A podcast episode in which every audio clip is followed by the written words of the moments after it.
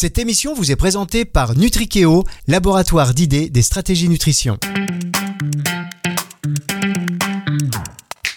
Culture Food sur Nutri Radio. Bienvenue dans cette émission Culture Food sur Nutri Radio, votre nouveau rendez-vous consacré à l'alimentation dans tous ses états avec Grégory euh, Dubourg, le fondateur de l'agence Nutrikeo, ben, qui cultive les stratégies nutrition. Bonjour Grégory.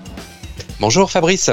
Une émission aujourd'hui consacrée aux alternatives protéines, aux protéines animales. Euh, ça c'est très intéressant, vous allez le voir, on va faire un tour évidemment comme chaque semaine de l'actualité food. Ensuite nous recevrons Maximilien Nguyer d'Excellente, euh, vous allez voir. Très intéressant également, ça c'est votre invité Grégory, vous allez nous détailler euh, ça dans un instant. On va faire aussi une petite rubrique qu'on aime bien, que j'affectionne particulièrement. C'est un flashback sur les pubs de produits d'autrefois, il y a 10, 20 ans. et on va les comparer avec ce qui se fait aujourd'hui. Est-ce que ces produits sont toujours existants? Est-ce qu'ils se sont améliorer. C'est ce qu'on a vu euh, la semaine dernière, euh, notamment avec les Choco Pops. Et puis, enfin, micro-trottoir. On se déplace un peu partout d'une manière, euh, on va dire, très virtuelle. Hein. mais en tout cas, les micro-trottoirs avec des gens qui répondent vraiment de quatre coins de France sur des thématiques nutritionnelles. Et aujourd'hui, on va les interroger sur la consommation de viande et la consommation également de protéines d'insectes. Euh, Grégory, dans un premier temps, on va revenir euh, avec vous sur l'actualité food de la semaine. Oui, euh, donc pour l'actualité food de, cette semaine, nous avons choisi de nous intéresser aux produits hybrides. C'est vrai qu'on parle beaucoup des produits végétaux en tant qu'alternative aux protéines animales, mais il est tout aussi intéressant de regarder les innovations qui se qualifient de produits hybrides, c'est-à-dire qui vont mélanger une source de protéines animales avec une source de protéines végétales, parce que ça semble assez prometteur étant un très très bon compromis entre l'aspect nutritionnel environnemental et l'aspect gustatif plaisir.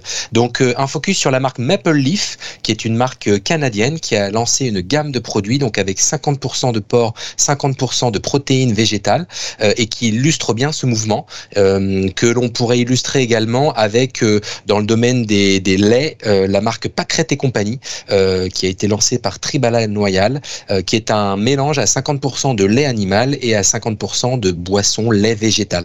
Donc euh, cette tendance-là, elle est vraiment euh, très très intéressante. Elle nous semble porteuse euh, parce que bah, ça répond aux attentes gustatives des Français et ça correspond surtout, pour citer quelques chiffres, aux attentes de, des 24% de flexitariens que compose les, la France, étant donné que les végétariens en tant que tels, végétariens, végétaliens, véganes, ne représentent que 2%. Donc en réalité, tous les produits qui sont des alternatives aux protéines animales sont surtout euh, recherchés par les gens qui cherchent à réduire leur consommation de produits animaux euh, que l'on va qualifier de flexitariens et qui sont de plus en plus nombreux pour des questions environnementales mais aussi pour des questions de santé et d'éthique. Alors est-ce que vous, vous êtes flexitarien, Grégory? Oui, oui, tout à fait. Euh, ça fait déjà pas mal de temps, avant même que le, wording n'existe, euh, que j'ai réduit euh, ma consommation de produits animaux, mais je continue à manger de façon plus qualitative de la viande et du poisson. Bien, on va marquer une première pause et on va se retrouver avec votre invité du jour, qui est? Qui est Maximilien Nguyen, le fondateur et le CEO de la société Excellent. Bien, on marque une pause et on se retrouve avec donc Maximilien Nguyen d'Excellence dans un instant sur Nutri Radio. Culture Food sur Nutri Radio. Culture Food sur Nutri Radio. La suite, chaque semaine, votre émission avec Grégory Dubourg, le fondateur de l'agence Nutrikeo, et son invité cette semaine, Grégory. Oui, bonjour Maximilien Nguyen, euh, vous êtes le fondateur et le CEO de Excellent euh, et donc euh, on aurait aimé vous entendre sur le développement de nouveaux produits alternatifs aux protéines animales et surtout sur ce qui vous a motivé à lancer Excellent. Oui, bonjour, bah, écoutez, merci de, me recevoir et de m'interviewer. sur sur l'origine du projet et mes motivations, c'est déjà une euh, je dirais, d'une démarche personnelle. Moi, je viens d'un monde complètement différent de l'agroalimentaire. Je suis dans les grands groupes industriels euh, d'électronique et des cartes à puces.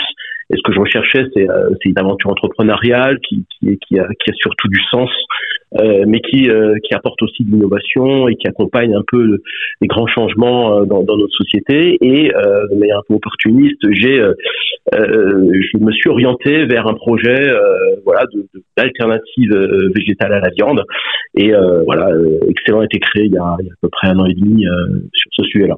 D'accord. Donc on, connaît euh, la présence de certaines, certaines, marques américaines et même certaines marques françaises sur ce marché des substituts à la viande. En quoi Excellent Burger est un substitut de viande différent des autres? Alors euh, effectivement, donc il y a, y, a, y a, un effet de mode. Il y a beaucoup de beaucoup d'acteurs aujourd'hui qui se qui se positionnent sur sur le marché. Alors les, les plus gros, vous les connaissez, hein, donc c'est c'est Beyond Meat euh, et d'autres Impossible Food qui sont partis il y a de cela quelques années. la tendance arrive aussi en Europe et avec euh, pas mal de marques. Nous, notre positionnement, il est, euh, il est assez, enfin, il est assez différent. Il, va dans, ce sens, mais on a vraiment un différenciateur fort qui est de, de casser un peu la, contradiction qu'il y a dans, ce type d'offre aujourd'hui. C'est-à-dire que, en fait, on propose donc ce qu'on appelle du simili carné, hein, de l'alsmith, hein, c'est-à-dire quelque chose qui ressemble vraiment à la viande, mais qui n'en est pas, hein, qui est, un, composé euh, végétarien ou vegan.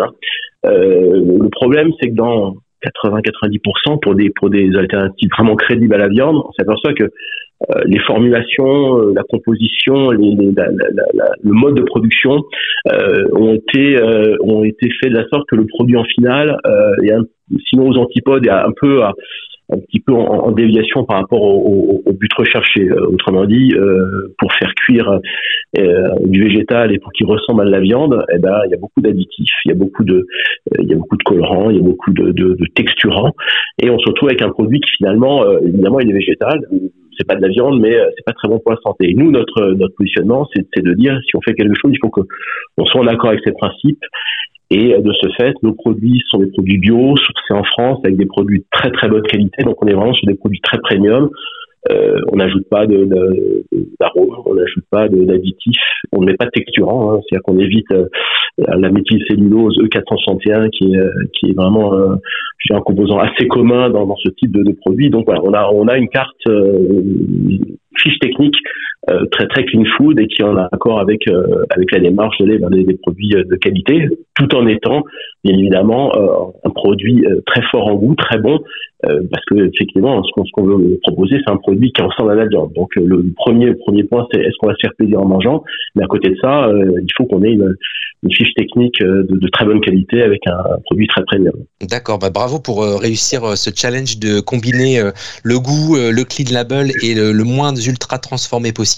Et alors, où en êtes-vous dans votre euh, développement, dans votre commercialisation et quelles sont les perspectives pour Excellent Burger? Alors, nous, on a commencé euh, dans, le domaine. Alors, nous, on veut faire la meilleure viande euh, végétale, entre guillemets, hein, sans abus de langage, puisqu'il y en a un petit peu, à destination de, des professionnels. Donc, on est, on est dans un mode B2B où on s'adresse aux, professionnels, aux grands distributeurs alimentaires et on adresse principalement aujourd'hui la, restauration euh, collective, en particulier scolaire, où là on a un cahier des charges et, des contraintes qui sont maximum, hein, comme on l'a dit en termes de, de, de fiches techniques, euh, en termes d'exigence, hein, parce que parce que souvent les enfants sont, sont, sont les meilleurs juges de, de, de, ce qui est bon ou pas bon, euh, et aussi euh, de fortes contraintes en termes de prix. Donc on, on, a cette équation un peu compliquée à, à résoudre, mais on, on, y arrive. Donc notre premier marché c'est celui-ci, porté bien évidemment par par une marche un peu forcée euh, euh via la loi Egalim d'introduire des, euh, des, des repas végétariens dans, dans, dans les cantines scolaires euh, mais on y arrive hein, et, et, et, euh, on,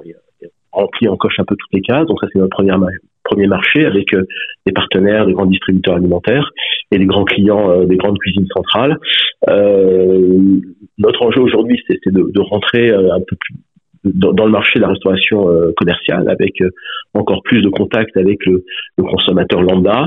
Et, euh, et c'est notre enjeu de 2022 avec euh, l'augmentation de la de, de, de l'équipe euh, sur tous les sur tous les compartiments du business euh, et une levée de fonds qui, qui est prévue en fin d'année fin de cette année. Très bien. Euh, ben merci beaucoup Maximilien Nguyen d'avoir partagé la stratégie de, de, votre entreprise excellente euh, qui se positionne sur ce marché très très prometteur des substituts à la viande.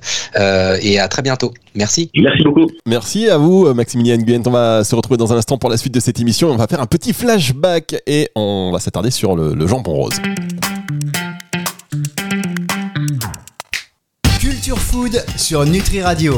Culture Food sur Nutri Radio, la suite après avoir euh, reçu dans cette émission avec vous euh, Grégory Maximilien Nguyen d'Excellence. Alors aujourd'hui, émission, je rappelle, pour ceux qui viendraient euh, de prendre en route, eh bien, consacrée aux alternatives protéines animales. Vous voyez, c'est très intéressant parce que c'est un sujet d'actualité. On essaie tous, hein, plus ou moins, de devenir flexitarien, c'est-à-dire de réduire un peu quand même sa consommation de viande tout en continuant à manger un peu ce qu'on veut, mais avec modération et en augmentant aussi la qualité, comme l'a fait depuis quelques années Grégory Dubourg, ce qui explique aussi qu'il est en pleine forme.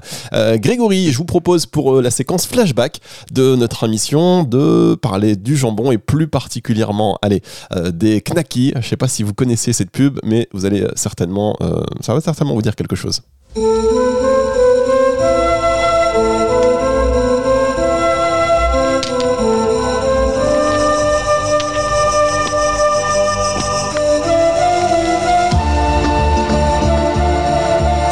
Passons pas à côté des choses simples.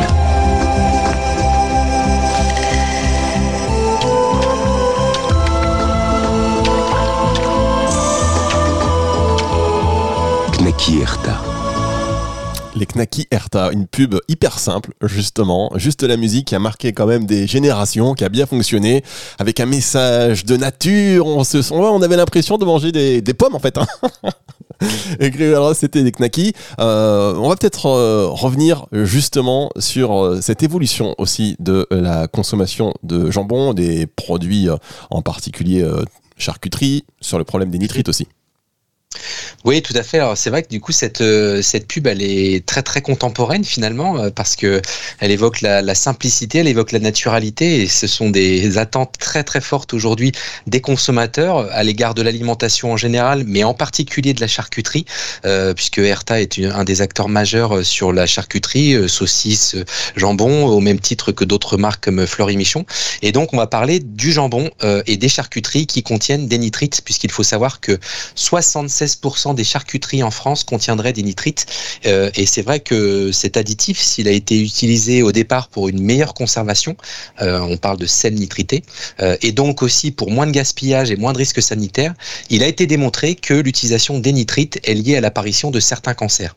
et c'est d'ailleurs la raison pour laquelle il y a même un rapport parlementaire qui préconise l'interdiction simple des nitrites dans la charcuterie et dans l'alimentation au 1er janvier 2023. Donc on verra comment la réglementation évolue. Euh, mais c'est évident que euh, c'est un vrai enjeu euh, sur, sur ces cette charcuterie et ces nitrites, puisqu'on voit qu'il y a eu énormément de, de mouvements autour de cette thématique ces derniers mois et ces dernières années, notamment avec l'application Yuka, qui a lancé une pétition pour l'interdiction des nitrites en partenariat avec la Ligue contre le cancer et Foodwatch, qui a été signée par de nombreux consommateurs et de nombreuses parties prenantes. et en 2021, pour les mêmes raisons, cependant, Yuka a été condamné pour avoir dénigré les charcuteries en raison des mauvaises notes reçues par ses produits dans son application. Euh, donc là, on le voit qu'il y a un vrai enjeu à la fois de société et enjeu industriel, euh, et que euh, le jambon rose, c'est-à-dire celui qui justement contient des nitrites en, tant que conservateur, n'est peut-être pas complètement prêt de disparaître des rayons, puisqu'on voit que les jambons qui retirent les nitrites de leur formule sont plus gris, et donc il y a un vrai travail d'éducation à faire de la part des marques parce que euh, même s'ils sont meilleurs du coup au niveau de la formulation qui retire ce conservateur, euh, ils peuvent avoir potentiellement une moins bonne perception parce que les codes de cette catégorie, le jambon, c'est d'être rose, c'est un signe de fraîcheur, c'est euh, les codes auxquels se sont habitués les consommateurs. Donc une fois de plus, un, exemple de produit qui sait évoluer, qui sait s'adapter par rapport aux contraintes réglementaires, par rapport aux attentes des consommateurs, mais le tout in fine c'est de bien éduquer le consommateur parce que c'est lui qui va acheter le produit ou pas euh, dans les rayons et qui va faire le succès euh, de ce type de référence. Voilà, donc euh, il faut beaucoup de pubs à venir pour vous dire que le jambon gris, c'est bien. On va marquer une petite pause et on va se retrouver pour la dernière partie de cette émission.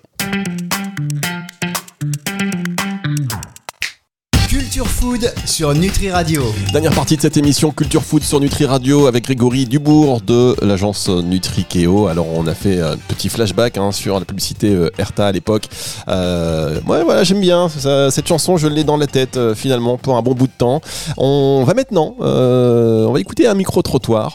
Et je vous l'ai dit, chers auditeurs, pour qu'on puisse avoir une espèce d'aperçu plus significatif de vos avis, plutôt que faire un micro-trottoir qui soit dirigé, enfin qui soit fait uniquement dans une ville de France, eh bien en fait on a fait des téléphones trottoirs pour vous poser euh, des, questions. Alors cette fois-ci, la semaine dernière on est allé dans différentes villes, on va pas le rappeler, ça n'a aucun intérêt, mais en tous les cas aujourd'hui, euh, d'ailleurs vous pouvez réécouter cette émission en podcast hein, sur letriradio.fr et sur toutes les plateformes de streaming audio, pas de souci. Aujourd'hui, nous avons posé euh, les questions suivantes. Alors on va écouter la première. D'abord, est-ce que vous seriez prêt à ne manger de la viande qu'une fois par semaine Et alors, on a posé la question à un boucher. Euh, Grégory, ben oui, il faut quand même euh, savoir, les bouchers ne mangent pas forcément de la viande, quoique, on va le voir dans un instant. Euh, boucher du côté de Paris, on a posé la question à quelqu'un, euh, un marchand de chaussures du côté de Nice, à un magasin bio du côté de Bordeaux, et enfin à une pharmacie du côté de Strasbourg. On écoute les réponses. Oui, je le fais déjà, mais même pas. Enfin, je suis presque végétarienne, donc. euh, Non, je suis pas prêt du tout. non. Comme vous pouvez pen- penser, euh, vu mon métier, euh, j'aime ce que je fais et j'aime ce que je mange. Et surtout de la viande. C'est minimum un, un repas par jour, je mange de la viande. Voilà. Oui, je le fais déjà, mais même, même pas. Enfin, je suis presque végétarienne, donc. euh, Ah bah c'est déjà le cas, donc euh, oui. Euh, non, je ne serais pas prête à manger de la viande une seule fois par semaine, car en fait, euh, j'aurais mon- une carence en, protéines, et donc du coup, euh, ce qui engendrait euh, la fatigue au niveau euh, des mu- musculaire et euh, physique, sachant que j'ai une activité physique euh, assez importante. Voilà, alors c'était un peu dans le désordre, mais en tout le cas, on a, on a un petit peu la tendance. Grégory, qu'est-ce que vous en pensez? Oui, bah, c'est intéressant. Enfin, on voit que la viande est un produit qui est évidemment euh, très très ancré encore dans la culture alimentaire française, a fortiori euh, chez quelqu'un dont c'est le métier d'en vendre, euh, ce qui est tout à fait normal. Après, à défaut de passer à une fréquence d'une seule fois par semaine, on peut peut-être pour certaines personnes déjà passer sur une fois par jour. C'est-à-dire pas sur tous les repas, et puis peut-être une fois tous les deux jours. Et surtout, il ne s'agit pas uniquement de baisser sa consommation de viande, il faut aussi augmenter sa consommation de protéines sous une autre forme, puisque les protéines sont évidemment euh, essentielles à notre santé, à notre métabolisme.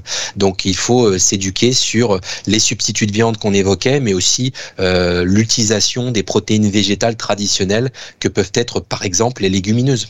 Alors, vous parlez de protéines, justement, pour la deuxième question, on a demandé toujours à ces personnes euh, si elles étaient prêtes à consommer des protéines d'insectes. euh, franchement, oui. Il y a tellement de gens qui mangent des asticots, des choses comme ça que pourquoi pas. Non, je l'ai déjà fait une fois euh, au terme d'un voyage et euh, j'ai, j'ai, on peut pas dire qu'on a pris du plaisir à manger. Donc euh, non, je suis pas encore euh, préparé du tout. Oui, tout à fait, j'ai déjà goûté, c'est pas mal. Oui. Alors si je ne sais pas ce que c'est, peut-être. Mais si je vois des petits insectes euh, gigoter comme ça, hors de question. Je pourrais pas en manger. Si on me dit pas que c'est voilà, si on me dit bah voilà c'est la faut manger ça, bah ok je mange, mais bon après si on me dit que c'est des insectes, non jamais d'avis. C'est trop ragoûtant là. Alors, il n'y a pas un enthousiasme de fou, euh, ou à la rigueur, à la limite, euh, ne pas dire que euh, ce sont des protéines d'insectes, Grégory. Oui, c'est ça. Il y, a, clairement une barrière culturelle sur l'insecte entier euh, visible qui est encore un vrai problème hein, euh, pour la, France et pour les Occidentaux en général, même si les insectes sont déjà consommés en tant que tels dans énormément de produits euh, dans le monde entier. Mais pour autant, ça reste une source de protéines qui est très intéressante d'un point de vue nutritionnel, qui est très intéressante d'un point de vue écologique, parce qu'on est sur des petits animaux qui sont en bas de la chaîne alimentaire et qui ont donc un impact carbone, un impact environnemental qui est beaucoup moins fort que les animaux d'élevage qu'on utilise aujourd'hui, hein, que ce soit des volailles ou, du bétail. Euh, et donc, euh, ça laisse imaginer quand même des applications. Alors, si ce n'est à court terme, euh, ce sera plutôt à moyen long terme, des applications en tant qu'ingrédients intégrés dans des produits transformés tels que des céréales, des biscuits, des préparations peut-être laitières ou à base de à base de fruits type compote. Enfin voilà, donc vraiment intégrer l'insecte plus comme un nouvel ingrédient que comme un aliment à part entière. Bien, est-ce que vous pensez, comme ils sont riches en protéines, qu'on peut à la rigueur euh, proposer des, des gâteaux et pas forcément alléguer ou pas forcément euh, mettre en avant la partie insecte, mais euh, mettre en avant l'apport protéinique sans dire il y a des insectes, en tout petit peut-être? Oui, en tout petit, c'est-à-dire qu'on n'est pas obligé de claimer haut et fort. Ceci est un biscuit euh, au criquet. Euh, par contre, euh, réglementairement, dans la liste des ingrédients, il y aura forcément la présence de la farine de l'insecte en question euh, et, et, euh, le fait que ce soit un, un, allergène pour les personnes intolérantes ou allergiques. Mais, mais voilà, au même titre qu'il y a déjà aujourd'hui, sans qu'on sache forcément, des insectes dans certaines listes d'ingrédients, puisque le colorant rouge qu'on appelle le, le, la cochenille, c'est déjà un insecte et les, les consommateurs ne le savent pas forcément. Bien, et en fait, dernière question, je sais où est-ce qu'on en est d'ailleurs de, cela, puisque je sais qu'il y a des sociétés qui se sont créées pour justement proposer euh, des, des, protéines d'insectes et même euh, voilà en, en, tant que complément alimentaire pour les humains. Ça devait normalement en fin d'année dernière euh, aboutir, notamment sur le criquet, je crois. Est-ce que vous avez des, des nouvelles sur cette actu qui a été retardée? Oui, tout à fait. Alors c'est vrai que l'insecte aujourd'hui, il est euh, autorisé et euh, commercialisé essentiellement pour le marché du feed, donc de l'alimentation des animaux d'élevage. Mais il se trouve que très récemment, ces dernières semaines, ces derniers mois, certaines entreprises ont obtenu l'autorisation de, le commercialiser pour l'alimentation humaine. Je pense notamment à la société Agronutrice, euh, qui est basée dans, le sud-ouest de la France, euh, qui a obtenu l'autorisation sur certains insectes de les commercialiser également en alimentation humaine. D'accord, et ça devrait arriver quand, ça, dans les rayons?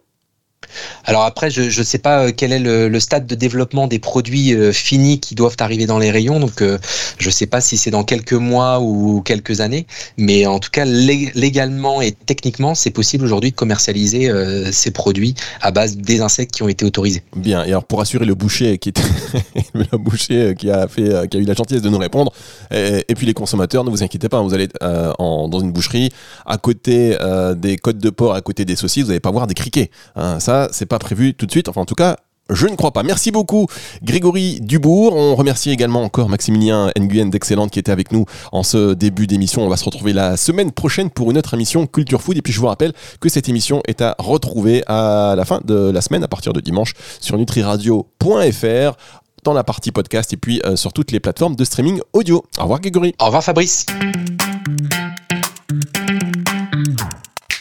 Culture Food sur Nutri Radio.